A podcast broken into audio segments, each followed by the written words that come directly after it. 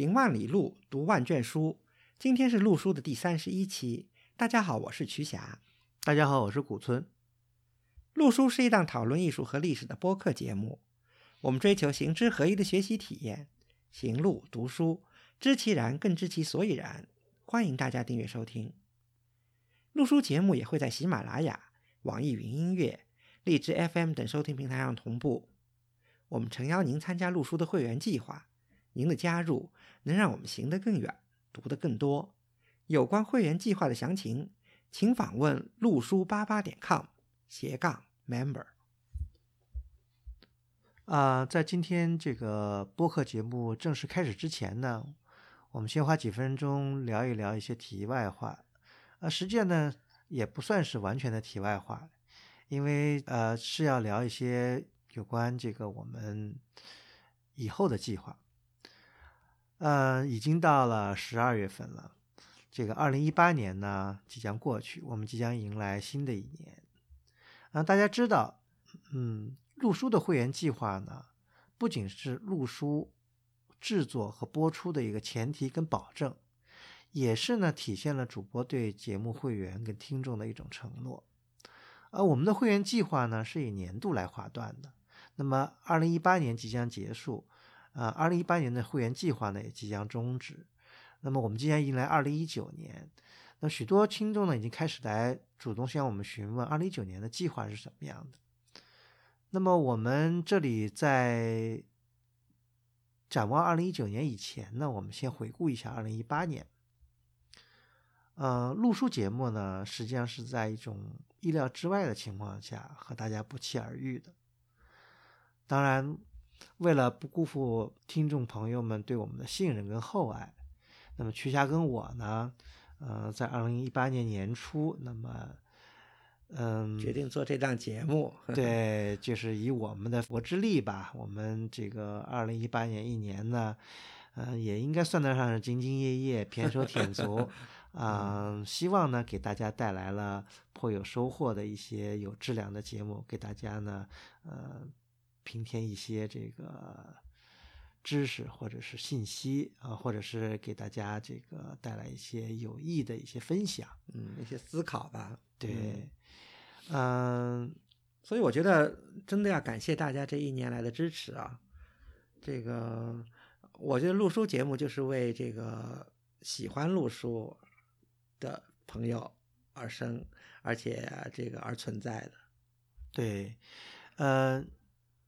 其实呢，在今年年底的时候呢，嗯，也有一个欣慰的消息，就是大家也知道，呃，苹果呢，在年底把路书呢评选为这个二零一八中文播客的这个精选节目，好像十大精选啊。对，其实我们也是后知后后觉，也是这个这个会员朋友这个先发现了，然后这个告诉我们的。对，这也说明呢，这个。这个我们的录书节目呢，也得到了一定的这个程度的认可，这呢非常再次呢，就是我们主播呢再次感谢大家，呃，感没有你们的支持，跟没有你们的呃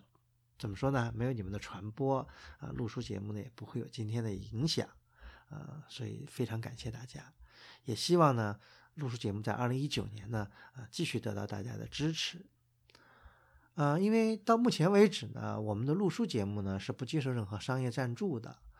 呃，我们呢希望就是曲霞和我呢都希望我们这档录书节目虽然是档小众的节目，但是呢希望能做成一个有深度、有内涵的一个精品的一个播客节目。呃，这样的话呢，如果呃要保证我们节目有这样的质量，呃，会员计划呢是一个最基础的一个保证。呃，我们想强调的是什么呢？就是会员计划，我们的设定并不是为了销售会员通讯而设定的，因为会员通讯实际上是反过来，只是对参加会员计划的路书朋友的一种反馈，是一种我们的一种感谢。因为大家知道，没有会员计划，就没有我们路书的定期的制作跟播出，这是一个非常重要的一个前提。嗯，这个呢，我们再三强调一下。就说，嗯，没有大家的支持，这种支持也包括呃经济上的支持，没有这样的支持，录书节目是不会走到今天的。那么，我们希望我们得到大家的继续的支持。所以呢，在本期节目播出的时候呢，我们会同时在陆书的公共号推出二零一九年度会员计划征订，希望大家呢了解跟关注。关注陆书的公共号，请在微信客户端搜索“艺术录书”，您就可以找到。那么，希望大家能够踊跃的捧场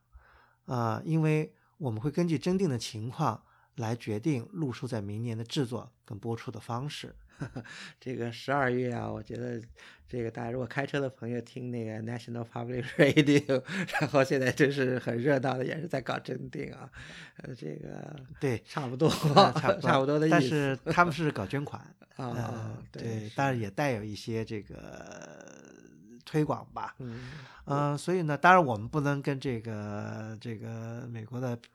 NPR 来相比啊，我们只是一个非常小小众的一个节目，但是呢，在这里呢，呃，想提醒大家注意的就是，如果您真的喜欢我们这个节目，希望这个节目能够一直分享，能够就像我们这开场白说的这个，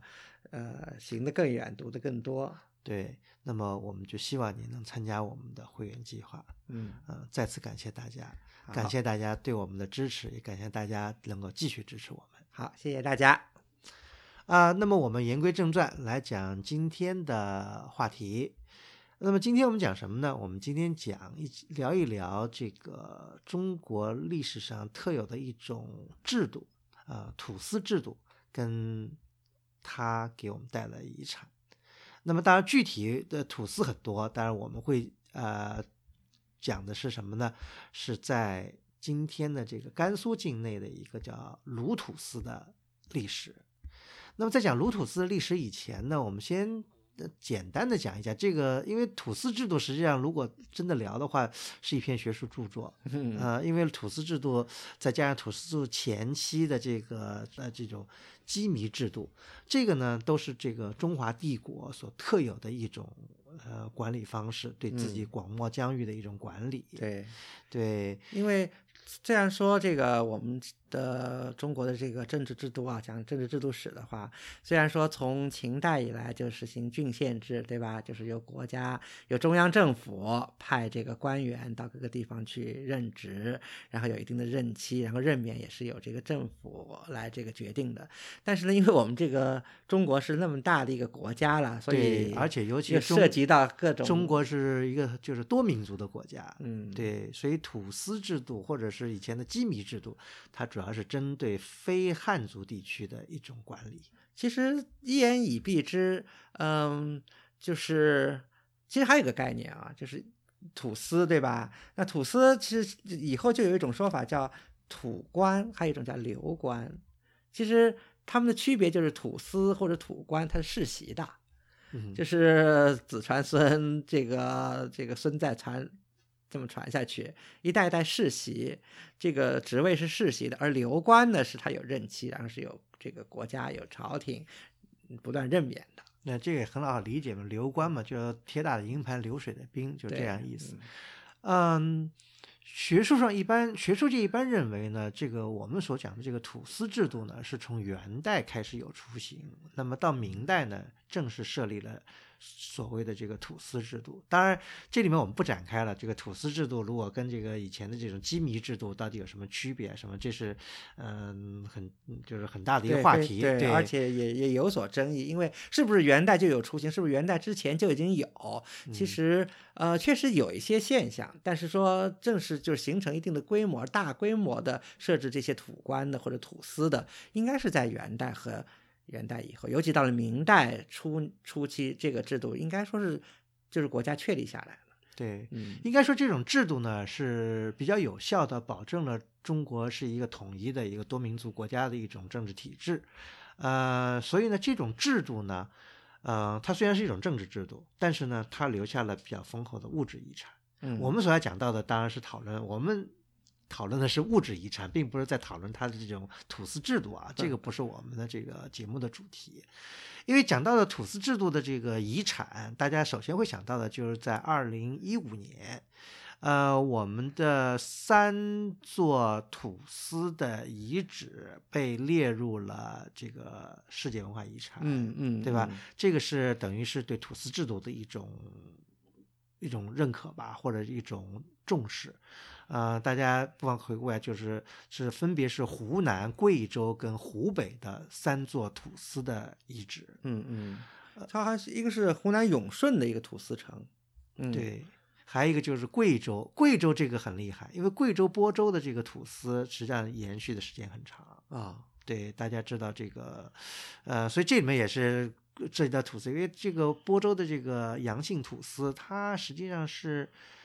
呃，从宋代就开始有了。嗯嗯，当然可能那时候不叫土司了。嗯嗯嗯，还有一个呢，就是这个就是湖北的唐崖土司城，这几个呢都是跟土司的这个，嗯但是因为他这个当时打包的就是申遗的话，他当然有一定的考虑，但是呢，重点呢是因为啊、呃他们都是涉及到中国这个西南方。嗯，对，就是对于西南，呃咱们用一个不太 PC 的一个词儿，就是说西南夷了。这个，呃，其实中国的这个土司制度主要集中在西南跟西北。数量比较多吧。对，比较集中。那么，比方说西北就是主要是在这个甘肃、青海，那么西南的多了，西南比较湖北、湖南、四川、四川、广嗯西、贵州、贵州、啊、嗯、云南、云南，对都有土司。其实挺有名的那个云南的一个木家，对吧？对丽江的木家土司，对，这对这也是个很大的土司啊。呃，说到土司呢，还有一个，当然我们今天不主要去聊，就是这个，其实这个四川的这个平武报恩寺，实际上也是很重要的一个土司留给我们的一个遗产。啊，这个要挖一个坑啊！因为平武报恩寺以后肯定也是嗯这个我们以后要讲的一个很有很很有意思的一个话题。嗯对，就是呃，刚刚曲霞讲到这改土归流，一直是中央政府试图在改变的，尤其是到清代，呃，雍正开始来进行这个改土归流。改土归流就是把这个土司制度变成这个流官来管理，嗯其实间接的等于就是废除了这种呃这种对少数民族自治制度。这个雍正搞这个改土归流也成了他一个政绩啊。对啊，他一直在搞，但其实有利有弊，其实。对哎咱们这不讨论了，咱们接着讲这个对土司制度留下来的物质遗产。嗯对，那么我们今天要讲的这个鲁土司呢，呃，他为什么讲？那鲁土司呢是这个西北地区，应该说起码是甘肃境内，啊，历史最悠久，或者是曾经势力最大的一家土司。对，而且呢，这个跟大家分享鲁土司呢，也是因为，呃，第一个觉得鲁土司的历史比较有意思，这个比较悠久，而且非常非常非常好玩儿。第二呢，鲁土司留下来的这个物质遗产，包括这个土司衙门，还有一些这个尤其和这个藏传佛教相关的一些寺院呢，也是非常有质量，所以呢，很值得和大家分享，给大家推荐。对，嗯那首先呢，我们先聊聊卢土司的身世。呃，对鲁土司他们呢，实际上是蒙古人。嗯呃，确确切的讲呢，也许还可能是这个黄金家族，就成吉思汗的子孙嗯啊。嗯、大家知道这个在元末的时候呢，这个嗯，因为这个朱元璋提出了这个驱除鞑虏、恢复中华这样的一个口政治口号，把这个蒙古人呢等于要驱逐到漠北，对吧？元顺帝也跑了，嗯。嗯，不是所有的蒙古人都都跑了，但是据说这个所谓的鲁土司第一代啊，就是第一第一代就是叫脱欢的这个人，呃，就像刚才古村老师说的，他有可能是黄金家族的，嗯，因为根据这个鲁土司的家谱说，他是这个黄金家族，是成吉思汗的直直系子孙。到了元末顺帝的时候呢，他也这个他叫拓欢嘛，他做了也做了一个大官，是做到平章政事，这也是基本上是从一品的一个很很高的一个职务了。后来这个 元顺帝逃跑了，然后大批的这个蒙蒙元贵族就跟着跑嘛，好像据说这个托欢也带着自己的部部众也跟着往北跑，但是就是在跑北的路上，就是和这个大部队失散了。而失散了以后呢，他好像就流落到了这个西北一带，他就没有往这个比如上都呀、应昌路那边跑，他呢就到西北一带，然后呢就归顺了明朝。其实是这样的。嗯，对，但也有人认为呢，这个托欢可能说自己是这个这个平常正事什么的，可能是有点这个夸夸大夸大。对、嗯对对，这个当然这个因为叫托欢的名字的这个蒙古人很多啊，这个咱就不考这个事情了。不管怎么说呢，如果按现在的话说呢，就是说，呃，这个。托欢他们这一系这一家子人吧，或者这一系人，等于就脱离了自己的主体民族，嗯投靠了这个汉人，嗯嗯呃，对吧？这样的一个情况。那么，当时在西北地区呢，民族成分很复杂，尤其是元代带来了，就是说西北地区的这个民族构成啊是非常丰丰条复杂的。嗯，所以在这种情况下呢，这个明朝的这个中央政权呢，也需要。呃，非汉族的这个势力呢，能够帮助一起来守边或者来稳定当地的局势。对，呃，因为不然的话，光靠汉人是可能对这个地区是很难把控的。嗯嗯所以呢，这个拓欢呢，跟他们这个，因为他应该是不止这一家，因为他也是有一个部众的，因为他等于成立了一个等于是自己的一个家族军队，嗯对吧？这样就就有点像什么岳家军这样的这种他们这样的一个这个军队，所以对，其实这个就和这个原来的就是早期的羁縻制度很像，就是原来这个呃东汉把这个很多匈奴人放在河河套那儿一样，其实有一点像的。或者当时明朝政府就把托欢这一支人呢，就放在了。这个河西走廊的这个靠靠东段一段，就是现在就是所谓的庄浪的这个西山的连城。对这具体位置实际上就是在这个大呃有条大通河，嗯大通河的东边儿，呃，也在这个乌梢岭的这个左右吧，就这个地区。这、大家知道乌梢岭是一个非常重要的一个分界线，等于是乌梢岭这边跟乌梢岭那边。那么它这个范围非非常广泛，嗯，大概有大概有近九千平方公里的这样一个一个范围，就是等于是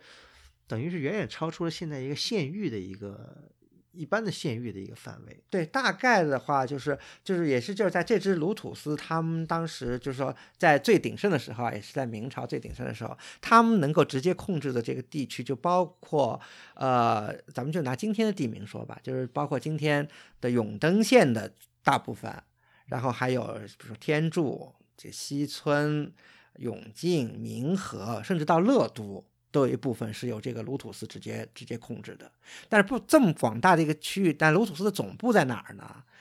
这个土司的总部就在永登的这个连城，连城也是今天的连城镇。对，连城就在大通河的边上。对，嗯嗯，那么这个卢土司这一家呢，就说这个投靠了这个明朝叫朝廷，对吧？他投靠呃，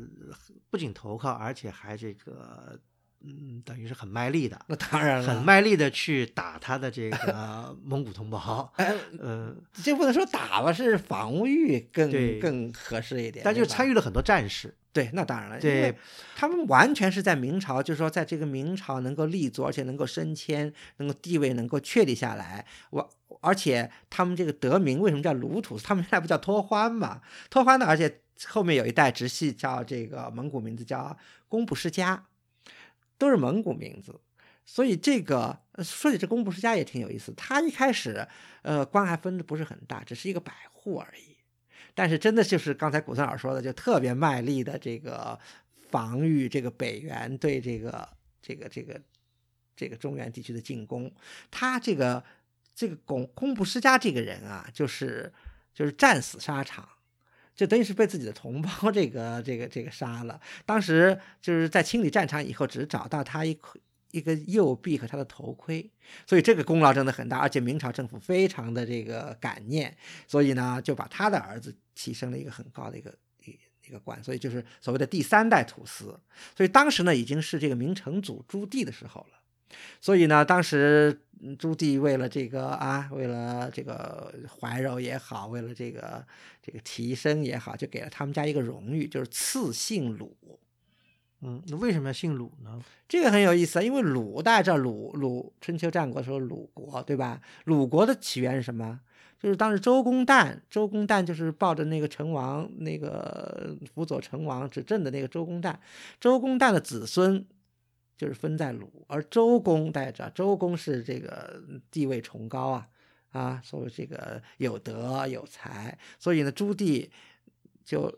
永乐皇帝就用了这个典故，说你们你们家的这个这个德才堪比周公。他，这只是史籍上的这个记载，而且也有可能是这个卢土司他们自己家的这个记载，编出来的。对嗯，也我我相信倒也不是编出来，但是至少我想，因为朱棣的为人大家都很清楚，这个人是完全和儒家是相距有点远的，所以他能说出这种话来，我所以我觉觉得这个很，我觉得都是文臣写出来的。呃，这个呢倒是我觉得有点怀疑，为什么呢？进站以后，这嗯个朱棣杀进了南京城，对呀、叫方孝孺来这个写这个时候，方孝孺不就说，你访周公的成王何在？对你访周公，成王何在？就是这是一个典故。对啊，那么，那么当然，这个我觉得把这个一个蒙古的一个军人上升到周公的高度，这个是因为大家知道，在儒家经典里面，周公呢是有相当崇崇高的地位，对对，嗯嗯，所以呢，这个姑且一听啊，但是姓鲁这个是不假，那而且也是朱棣赐封的，这也不假。对。所以这个对啊，后来，所以他们呢，就从第三代开始呢，就这个第三代蒙古名叫释迦，那么后来呢就赐鲁了，后来就中汉姓，就是汉名就叫鲁贤。对啊，特别儒家的一个名字，对，完了世代呢，他们就就以这个鲁为姓，对吧？嗯那么一代一代一其实呢，随着就是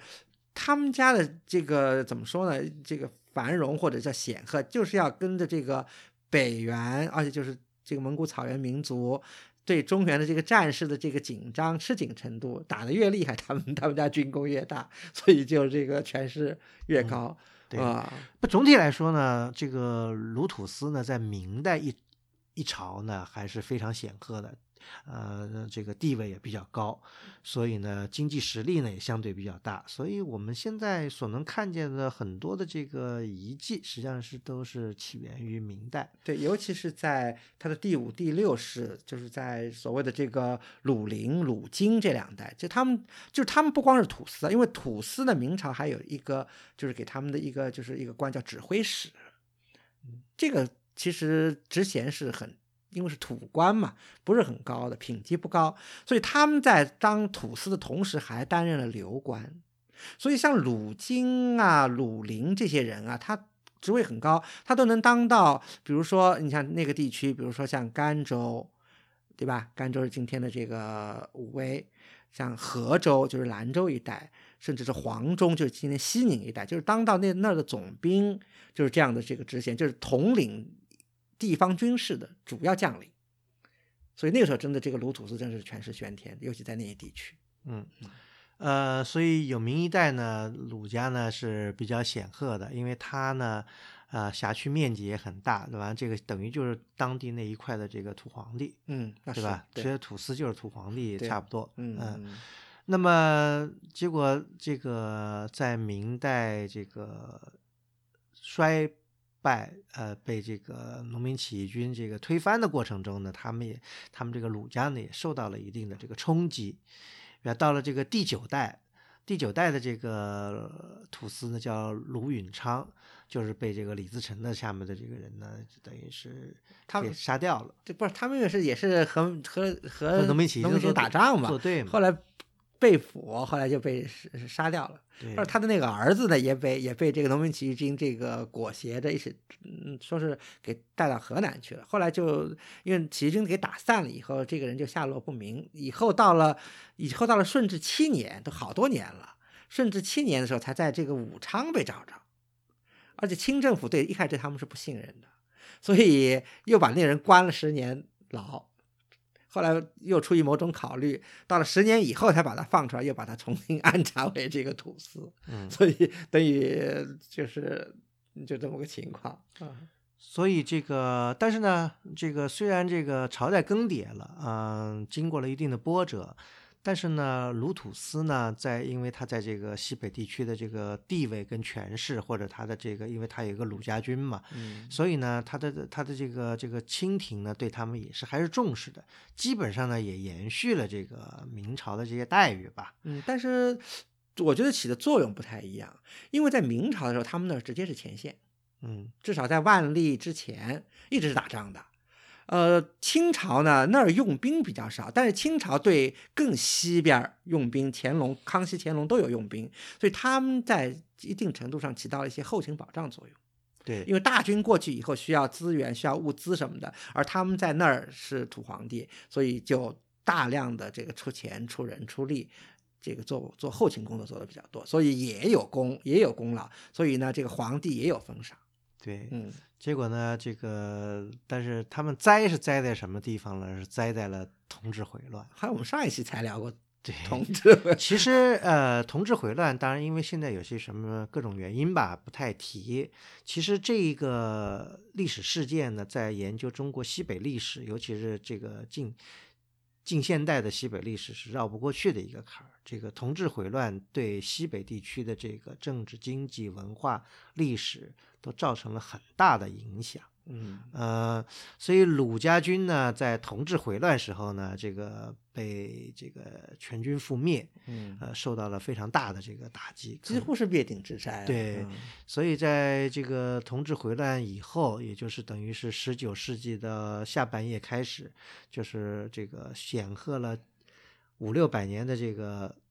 鲁土司家族呢，就开始走向了这个没落。呃，这种没落呢，当然也是多方面的。另外一方面的没落呢，也在于，就是说他们后来的这种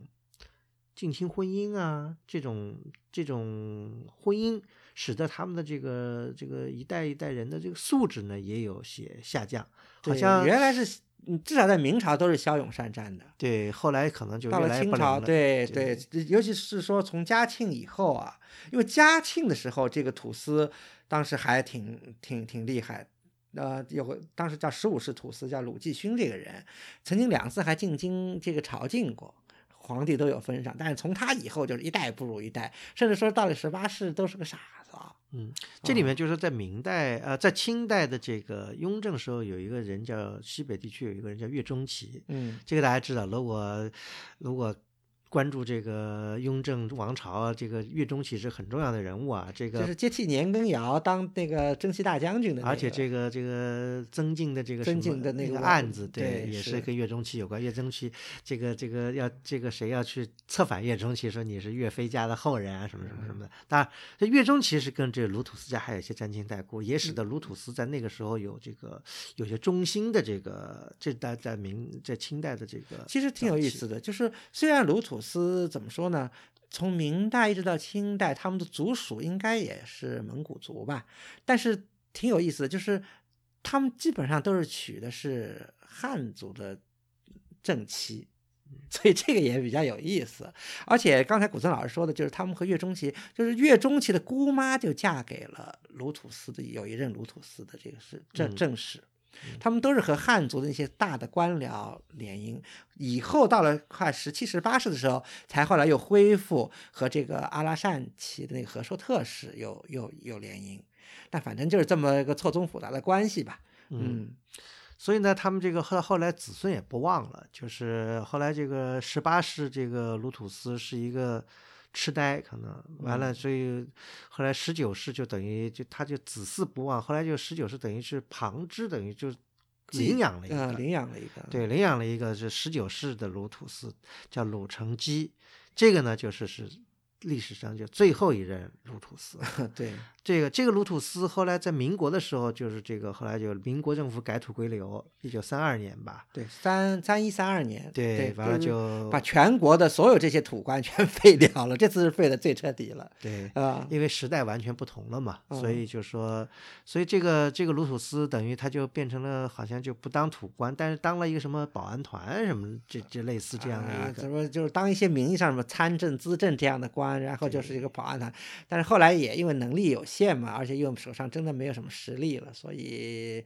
嗯就是把家产开始也在那儿败落。这败败给了当时的这个甘肃青海那边很有名的马氏马步青，好像是嗯马步芳的兄弟。嗯呃，这个鲁成基呢也比较悲催，嗯，可能也是因为这个年轻时候骄纵、为非作歹吧，和和鱼肉乡里啊，或者怎么样的吧，所以在这个国朝顶格的时候呢，后来这个这个鲁成基呢就就就在正反运动中就被人民政府镇压了。对嗯镇压的时候年纪都不小了，都已经六七十岁了，嗯，对，嗯。嗯啊，他呢有一个有一个子有一个孩子，等于叫鲁勋。哎，虽然这鲁迅也不是什么，也没有被被被被承认过是土司，对吧？当然不是土司了，对这只是他土司了 新中国时代了，还土啥司对呢？对？完了啊，但是他就说是算是这个最后一代土司的传人吧。结果他他在七五年去世以后，这个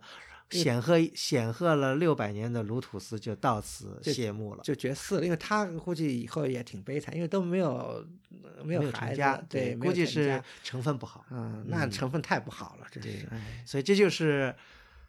鲁土司一家二十代，这个历经了这个六百年的这个一个从元末一直到明代、清代，再到对新中简单的一个历史。对，虽然这个嗯天下没有不散的宴席啊，也没有这个持久的这个家族，这个鲁土司的这个家族呢，已经是进入了这个历史的这个烟尘，但鲁土司留给我们的物质遗产呢，还是很丰富的。嗯、这里面呢，我们就是要重点讲的是这个，呃，因为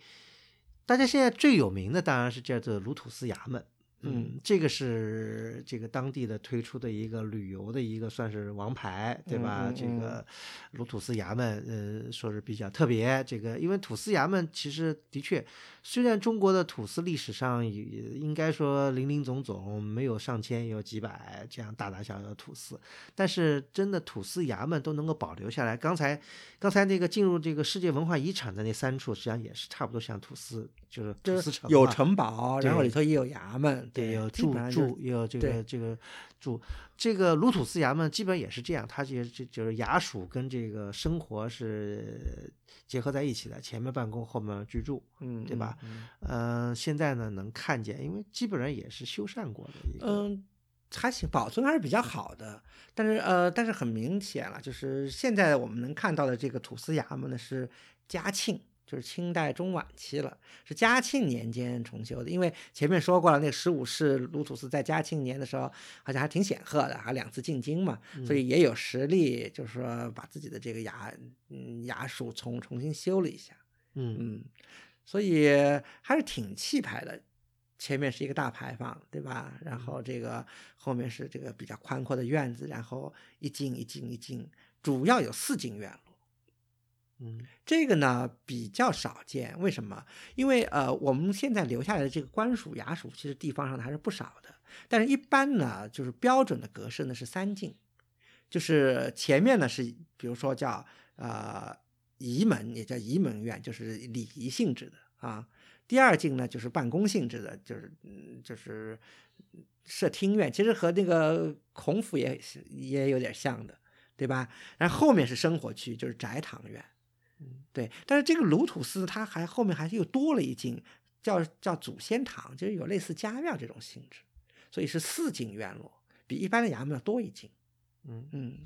呃，其实呢，这个当然，这个从这个观赏性来讲啊，这个土司衙门就是个地主大院儿，嗯、也嗯就是 还挺气派的房子。嗯对对嗯保存的也完整啊。对，嗯，当然也是这个应该是国家重点文物保护单位吧。哦，对，当地政府其实还挺重视的，从这个九十年代初就恢复了这个土司衙门的鲁土司衙门的陈列，而且他们当地呢也有一些这个呃历史研究者也做了一些鲁土司历史的这个研究，所以在九十年代初他们就做了一个陈列，而且把鲁土司历史做了一番梳理。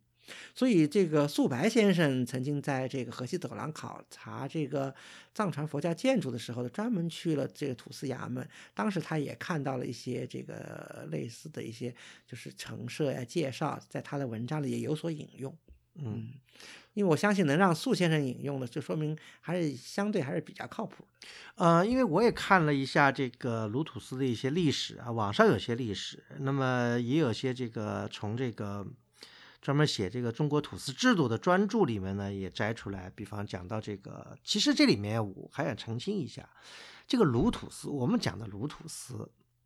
我们所特定讲的鲁土司有两个概念，一个是小范围鲁土司，我们讲的就是连城的这个鲁土司，就是是永永登连城的鲁对，土司这个就是最大的鲁土司，姓鲁。但是呢，其实这个地区，就这个整个这个地区，就这个叫以前叫平凉府，或者就这个大这个就兰州这边北北边这个地区，其实当时在这个有十三家土司，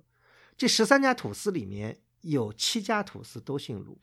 那是都是同一个拓欢的那个后代吗？应该说是就他们的这个旁系啊，或者怎么样，因为鲁土司就说嘛，他们不是一个人，他们是一帮人，就是就他们当时归顺嘛，等于就是说，当然呢，都是都是拓欢，等于是他的这个好像是是是开山老祖似的，但有些呢是比方说是，嗯，拓欢的，其实这个就是他们二世祖就是说拱普世家家，，嗯，并不是他的长子，哦，啊，还有长子，他那个长子，他那一系也有人这个后来被封官，所以大大小小零零总总有七家都是封为就是各种各样职务。呃，土司只个只是一个泛称，叫土司。实际上，他们具具体的明代的职务，有的叫什么指挥司、指挥使，有的叫指挥副指挥使，叫指挥同知，有的叫什么千户，嗯，还有什么百户，就这这这些都可以叫土司。嗯，对，只要是土官，对吧？对所以土司只是一个只是一个范称了。嗯嗯，就说在永登连城，就这个整个它这个地区，或者就是它叫庄浪啊，就是古代它这个地区可以叫它有有好多家的这个鲁土司。那么我们当然讲到的主要是它的这个最主要的这就这家鲁土司。嗯那么这家鲁土司呢，在这个地区呢，我们讲到就是它留下最多的还是这个跟藏传佛教有关的一些寺院，嗯，这是我们现在看到最多的。嗯对吧？第一个呢，就是最主要就是它在这个卢土司衙门的这个西边儿，嗯西隔壁就是对一墙之隔，，对，有一个妙音寺。嗯，妙音寺，嗯，我都怀疑是不是也有点家庙的性质啊？嗯这嗯个一墙之隔应这家寺不应该叫家庙，对因为家寺家庙是祭祖宗的，对对 家寺，对，呃，而且还有可能呢，这个这个妙音寺，因为妙音寺是后来这个皇帝赐名的，哎、在这以前有可能就有可能啊，叫叫这个大通寺，嗯。呃因为在这个《明实录》里面曾经提过，是这个说是这个鲁贤的弟弟，啊，鲁贤就是就是第一个改汉姓的这个第三代了，对对对，呃，很重要。说这个这个这个寺呢，跟这个瞿昙寺，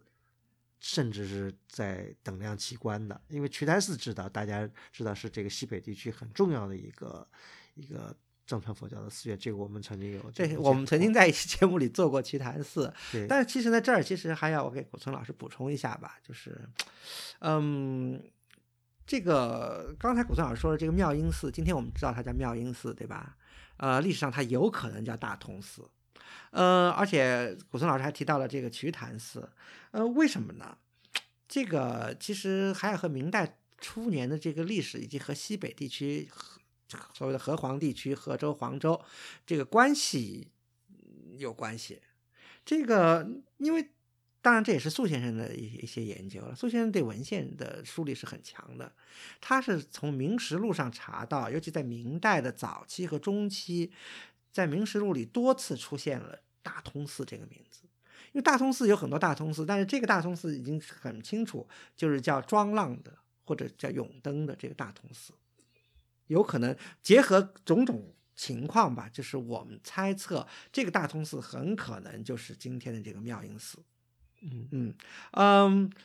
有一种就是在明代早期，尤其是在嘉靖皇帝之前啊，明代许多皇帝其实都是比较相信藏传佛教，也搞那些灌顶啊，有国师啊，当然没有帝师啊，就是有国师、有上师，有很多这个所谓的在史籍上记载都叫那些番僧。就是，而且大部分都是来自这个河湟地区的这个番僧，所以呢，最多在《明史录》里记载的来自哪儿的番僧呢？一个就是瞿昙寺，一个就是这个大同寺。而居台寺挺重要，居台寺因为就是当时明代初年，因为大家知道僧人有僧官，对吧？而僧官一般都设立在一个地区最重要的一个官司里头，所以当时这个河湟地区的这个僧纲司呢，就是僧官就设在瞿昙寺。但是在《明实录》的史籍又记载了许多，就是经常有瞿昙寺以及大通寺的番僧入贡，就是明代。早期和中期，这些番僧有直接进京入贡的这么一个权利。所谓番僧入贡，就是这些这些僧人跑到北京去，带着佛像，带着当地的土产，什么骡啊、马呀、驴的，向朝廷这个这。个这个纳贡嘛，然后朝廷其实朝廷回馈的更多，给他们这个各种各样的这个细软，所以这是一个好处。然后他们入贡的同时呢，他们也会向朝廷，比如说要求新附近新建了一个庙啊，要求赐额呀，就是得到官方的批准啊，就有很多。或者有些僧人就直接向朝廷来要国师的这些这些称号和待遇，所以比较复杂。但是呢，至少在明代初年的历史上，就经常出现。大通寺就有可能就是妙音寺这样一个情况，嗯嗯，就说明这个妙音寺是当当地非常重要的一个寺庙。对，那么这妙音寺呢，这个就在这个土司衙门的旁边。那么现在呢，可以看到的呢，就说从大开始呢，就照壁开始，照壁开始呢，就有这个四重殿宇，对吧？嗯，呃，也这个依次是这个雷公殿，嗯，天王殿，也叫这转经殿，嗯，还有万岁殿。完了，还有一个金堂，叫德尔金堂，对，大金堂。嗯，这四座殿宇呢，反正保存还是相当好的。虽然经过后世重修呢，但是至少我们看到，怎么说呢？就是这个万岁，就是第三进的万岁殿和第四进的德尔金堂呢，应该还是明代早期的遗构。对，这里面呢比较遗憾的呢，就是在这个五八年呢，这个这甘肃五八年曾经有一次这个。破迷信或者破四旧的活动啊，呃，这个把这个把殿宇里的这些这个塑像啊什么这些东西呢，可能就毁坏。所以我们今天去看呢，就是说，除了除了建筑以外，其他都是新的。对对，嗯嗯。但是建筑还是挺可观的，那个金堂也算是蛮大的。呃，是这样，它有呃两个金堂。一个是叫最后一进的德尔金堂，还有一一个就是在德尔金堂西侧，它挺逗的，就是它那个我们现在这个大门，我不知道是原来大门还是怎么样，就现在这个大门，它那个就是四座殿宇的这个轴线，它不是紧，不是和大门 align 在一起的，它是略微偏东，嗯，所以在这个整个这个轴线的西侧呢，还有面东的几几座殿宇，其中最大的一座呢，就叫大金堂。这个经堂规模不小，也是个方形的一个一个建筑。然后这个据说能里头能容纳八百个喇嘛，可以同时在那念经。嗯嗯，还据说这个历史上曾经在六十年代这个时候，就是辽宁沈阳的这个沈阳故宫的这个文素文硕阁，完了那个《四库全书》那时候就被迁到了这个甘肃，说那时候就。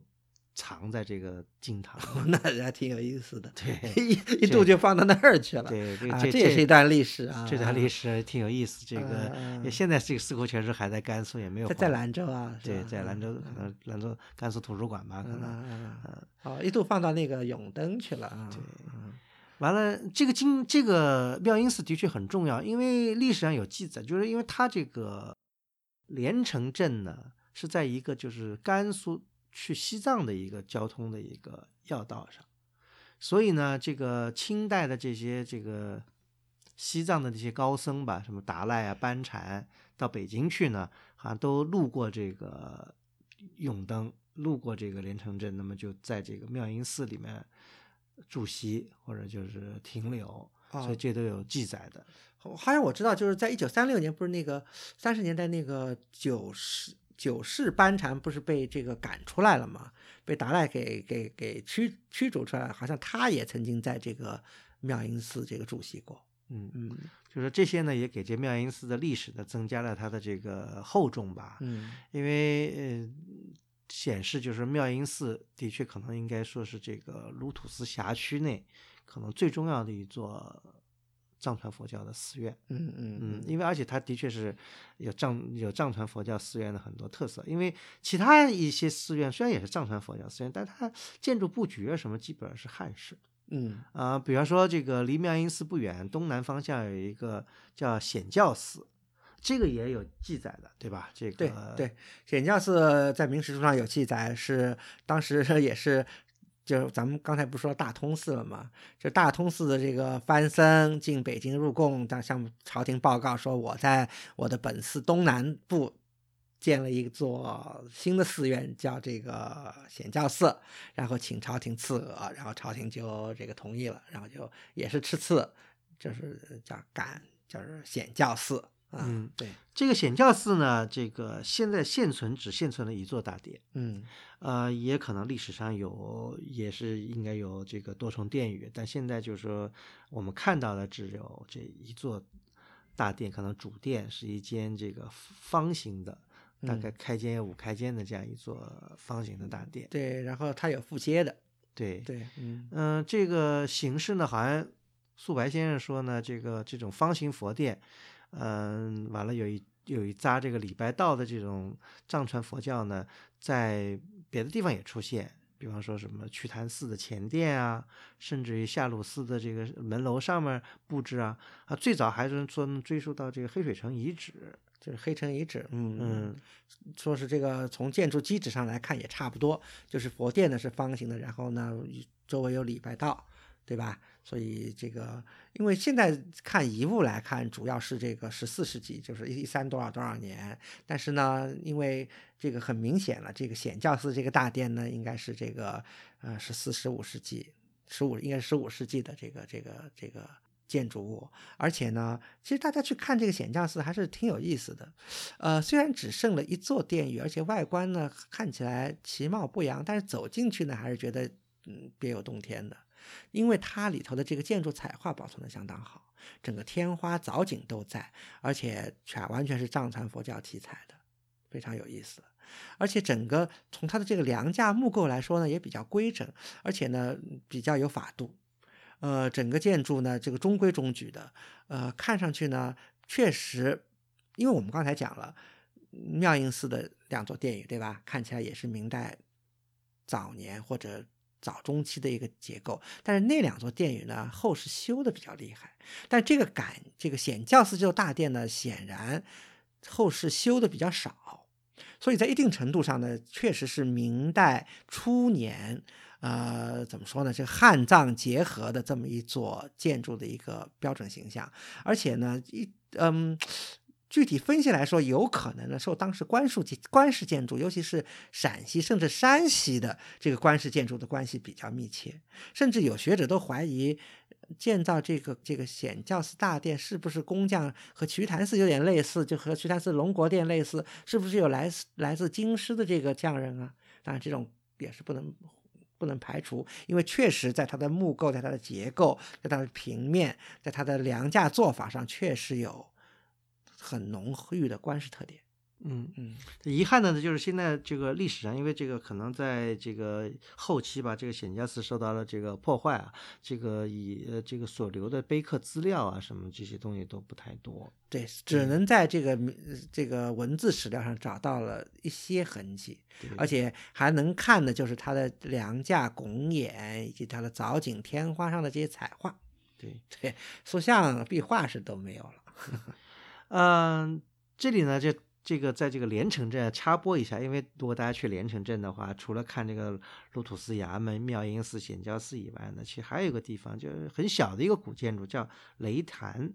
这个雷坛呢，当然这个跟佛教就没有什么关系了啊，这风雨雷电这都是应该属于这个道教的对传统像道教。这个雷坛很小，但是呢，嗯，种种因机缘吧，它保存了一些这个壁画跟塑像。嗯，一些元素。嗯，对这些呢，应该说是还是当时跟建筑这个同时期营造的吧。嗯嗯，应该说是还是值得观赏，呃，反映了明代那个时期的一些这个建筑风格。因为因为不管是这个显教寺也好，还是这个妙音寺也好，因为历史的原因，它这个建筑的附属品都被破坏了。嗯那么这个雷坛呢，等于是建筑的附属品，还有一部分在。呃，它的这个壁画呀，还有一些顶上的悬塑啊什么的，还是嗯可圈可点的。而且我觉得雷坛其实透露的是一种更不同寻常的信息，就是因为雷坛，刚才我们说了，那妙音寺是在这个鲁土司衙门的这个西西边一墙之隔，其实这个雷坛 在鲁土司衙门的北边没多远，嗯而且这个雷坛肯定也是鲁土司衙门的家家寺之一。嗯呃，所以一定程度上就可以看到这个嗯这个这支蒙古族的这个土司，他们一方面呢是继承了传统信仰这个藏传佛教，对吧？另一方面呢，这个对道教也是笃信不疑。这也是有记载的，雷坛只是一个表现，呃，这说明其实在一定程度上说明他们的汉化程度。对，是因为刚才讲到了，这个鲁土司历任基本上都是跟汉族通婚嘛，这也是这个他们汉化的一个一个基础吧。呃，所以呢，其实以我来看呢，我觉得这个这个其实看不太多，那个就是这几个地方看不太多这个。少数民就是藏传佛教，当然大经堂这种肯定是汉族寺院没有的，对吧？那么如果从呃内部来讲呢，我觉得就是我们下面要讲的这个另外一个寺，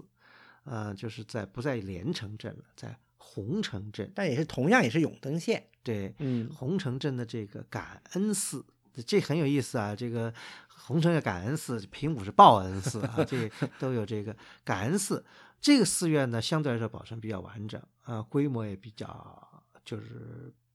宏呃就比较完备，规模也比较大。呃，也是是他们这个鲁土司家族有名有姓记载的，是大概是第四代武士，对武士鲁陵陵对鲁陵嗯开始，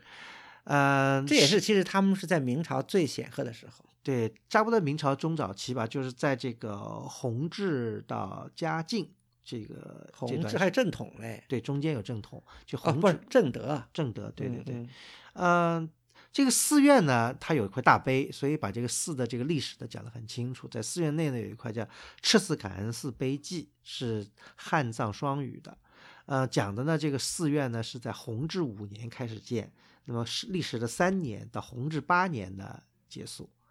那么呃，当时就去请寺额什么，但这块碑呢是在事隔了几十年以后的嘉靖四年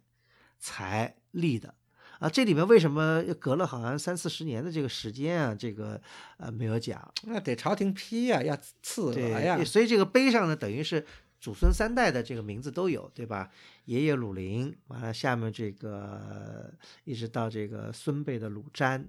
但是这鲁瞻不是土司，他只是一个孙辈，对就是鲁陵、鲁京，这个这个等于是第一代、第二代是是土司没问题。对。嗯，那么，嗯、这个红尘感恩寺，我觉得比较值得观看的呢，是有一点，基于某种历史因缘，这个红尘感恩寺在历史上没有受到非常大的破坏，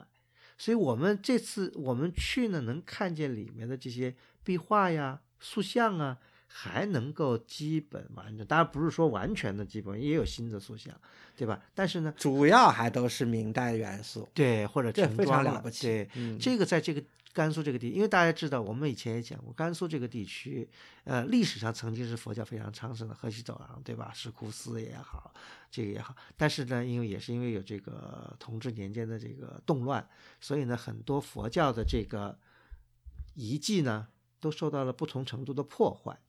这样的话呢，红尘感恩寺呢就非常难能可贵，因为它能够比较完整的这个保留下来。对，确实不知道是什么历史机缘啊，不光是建筑，对吧？雕塑、壁画，呃，甚至建筑彩画都相对比较完整。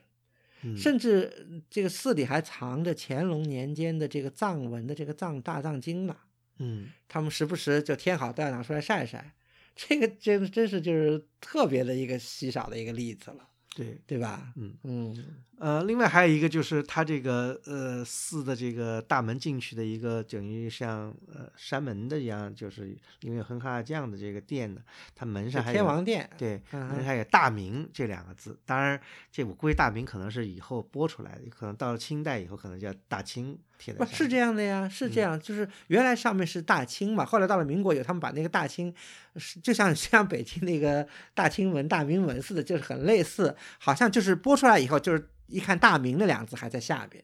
后来就直接用了大明两个字了。嗯就是因为明朝灭亡以后，他们就直接把那个盖了嘛，就是嗯就没有毁掉，就直接写了大清。现在当然以后把大清那个剥掉，就成了大明了。对，这个也是这个感恩寺它，我觉得从建筑上来讲是比较汉式的，因为它就是个有个中轴线，这么一进进去以后，完了又做一个对称这样的一个格局，对嗯吧？呃，碑上碑上记载的就是那时候建寺的情况，跟现在基本上是差不多，对差不多的。嗯那么这个里面的这个塑像也好，就是彩画，彩画，嗯，就是拱眼壁这种彩画还是相当不错的。对呃，很有意思，就是它真是汉藏结合的非常的强，因为怎么说呢，在一定程度上可以看到这个妙音寺啊，当然我们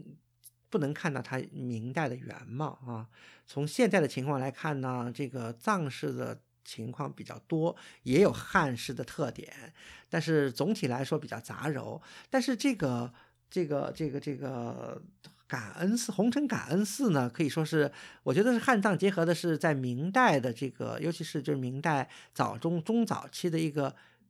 非常原汁原味的一种一种表现。嗯嗯，比如说你看他拱眼壁的一些形象，呃，还有一些壁画，还有他的一些雕塑，哎，有的就是汉式的，有的就是藏式的。对，比如他最后那个殿里的那些东西，基本上都是藏式的。对，对前面那些天王殿，对吧？那是 完全是汉式的，对而且很多拱眼上有画了汉式的，有画了藏式的形象。对，嗯，就说这个彩画，我觉得是这个红尘感恩寺一个很重要的一个，包括它还有一些这个藻井的这个彩画，嗯，它有这只像曼陀罗一样的这种，那这些都是藏式的。嗯对对，就说，嗯，这是非常重要的一个看点。因为去红尘感恩寺，它的这个红尘感恩寺相比，比方说我们要讲另外一个土司的这个雅这个平武报恩寺，那就是说从这个建筑大小跟规制来讲是不不可同日而语的。啊，嗯嗯，那个，所以说平武报恩寺有僭越的这个嫌疑，嫌疑对，所以说这个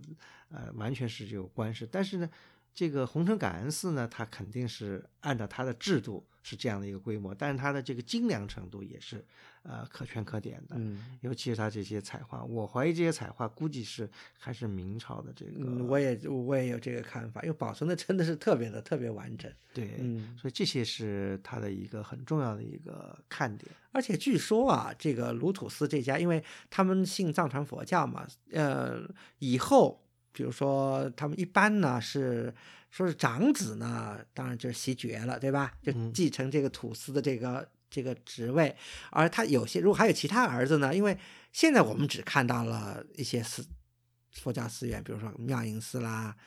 显教寺啦、感恩寺啦，当年应该说是还不止这这几座寺院，还有很多的寺院，所以他有许多其他的这个土司的这个这个儿子呢，就说是就送到寺院去当堪布，就当寺院的这个管理者去了。也不是喇嘛，就是就是管寺院的人主持主嗯，对，类似吧，嗯，对，因为呃，你刚才讲到的，就说因为我们刚才讲这些东西都是这个最大这个连城的鲁土司，对吧？这个地区我刚才不是说有七家都姓鲁的鲁土司，他们在分布在不同的地方，其实有的最最有在什么天柱，天柱在北边了，等于嗯是庄浪对吧？永登什么这些区域。那么这些其实历史上他们都曾经有一些有有寺院，有寺院，对只不过因为因为历史的原因，这么现在保存下来的这个就硕果仅存的这么几座了，这几座都。嗯是出自这个连城的这个鲁土斯家族的这个寺院，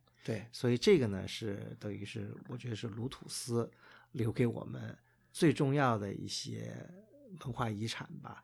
嗯、这个地方呢，其实现在去的话呢，这小 tips 啊，就是离兰州其实不是很远。对，挺挺近的。对，离兰州不是很远。完了那个，呃，如果要说玩儿呢，就是说这个地方，我、我们上次也是跟这个可以跟这个瞿潭寺，等于差不多就是从瞿潭寺出来，原来开车就有条路就直接就可以开到这个连城镇，不用去兰州再绕过去。而且就是我们上次去的时候，那个路在修嘛，现在路修的很好了，对，完全是这个一级公路，然后非常的这个顺。对，嗯所以说，如果大家有机会的就就说去兰州去或者去西宁去到这个看这个瞿潭寺，实际上他们两个之间的相距的直线距离其实这也是不太远的。当然 到连城镇，完了连城镇到红城镇有这么一这么一圈，完了再回到这个兰州这样一个小的一个对，这真是个好的 tips。就是如果从兰州以兰州为 base 的话呢，就是瞿昙寺、呃连城镇，嗯包括妙应寺、土司衙门、雷潭、